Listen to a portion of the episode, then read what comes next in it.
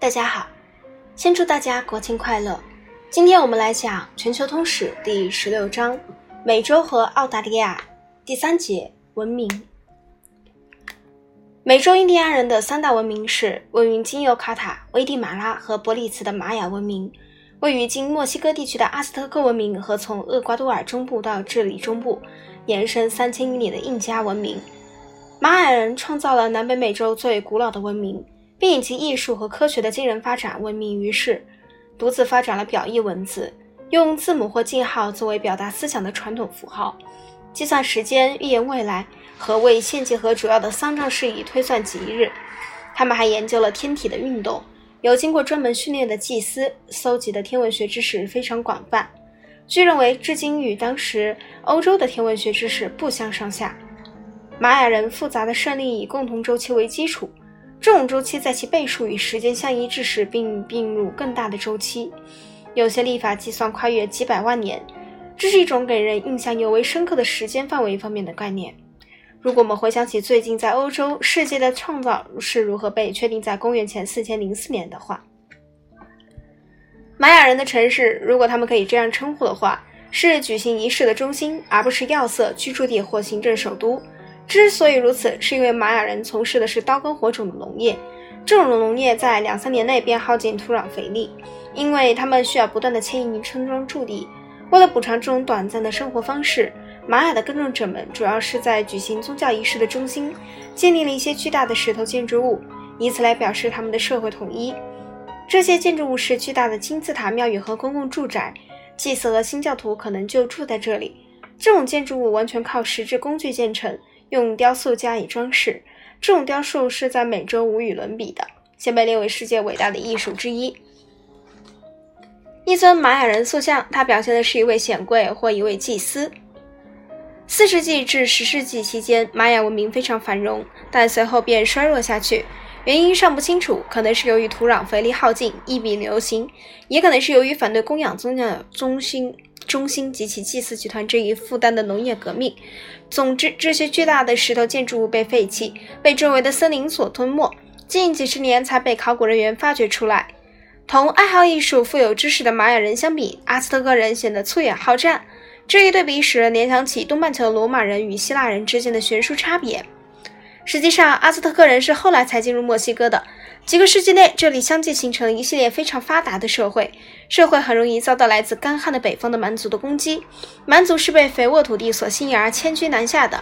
最后一批入侵者就是阿兹特克人，他们在特斯科科湖的一些岛屿上定居下来，然后占据了阿纳瓦克谷地的大部分地区。随着人口的增长，岛屿变得非常拥挤。阿兹特克人通过建造浮动原地来扩大耕地面积。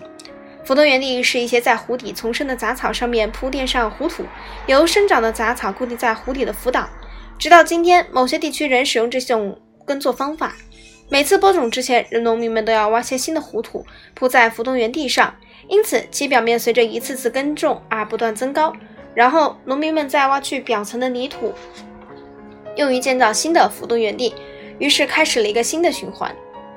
浮动原地时阿斯特克人的人口和财富剧增。十五世纪早期，阿斯特克人与特斯科克湖沿岸诸城镇结成联盟，并从他们的立足点迅速地向四面八方扩大自己的影响，对外远征袭击，迫使其他民族以食物向他们进贡和为他们服劳役。在西班牙人到达之前，阿兹特克人的统治西至太平洋，东达墨西哥湾，南几乎到达尤卡坦半岛，北抵格兰德河。首都特诺奇蒂特兰，这时已拥有成为二十万到三十万人口的大城市。通过几条道路与海岸相连，西班牙征服者科尔特斯将这个首都同威尼斯相比，认为它是世界上最美丽的城市。阿兹特克人的力量持久在建立在持久备战的基础上。所有男人都要携带武器，国家军火库始终备有武器供需要时使用。凭借有效军事经济，阿兹特克人从其臣民那里榨取到数量惊人的贡物。据他们自己的记载，除其他各种物品如军服、盾牌和宝石之外，他们一年还征集到玉米一千四百万磅，豆类和苋菜各八百万磅，棉外套两百万件。属于阿兹特克文化的镶嵌绿松石的双头大蟒蛇，首都的壮丽和源源涌入首都的大量贡物，自然使西班牙人断定阿兹特克人的首首领蒙蒂祖玛是一个庞大帝国的统治者，其实并非如此。主附庸国人相当独立，实行完全的自治。他们同特诺奇蒂特兰的唯一联系就是纳贡。他们之所以纳贡，是因为害怕阿兹特克人的远征。除秘鲁印加人的国家外，没有一个美洲印加人的国家组织的比城邦更大。阿兹特克与印加不同，并不试图使其臣民适应阿兹特克人的生活方式，以免所有人都享有公民权。西班牙人不仅为阿兹特克国家的富有和豪华而眼花缭乱，而且为其宗教仪式上大肆屠杀一排排献祭用的人而毛骨悚然。这些献祭用的人是在到处可见的，用于宗教仪式的金字塔的顶端遭到屠杀。因此，西班牙人很快就认识到金字塔是人们献祭用的祭坛。献祭仪式在中美洲很普遍，但没有一个地方像阿兹特克人那样实行着魔似的大屠杀。实际上，阿兹特克人远征的目的不仅是要为自己的首都收集贡品，而且还要捕捉俘虏用以献祭。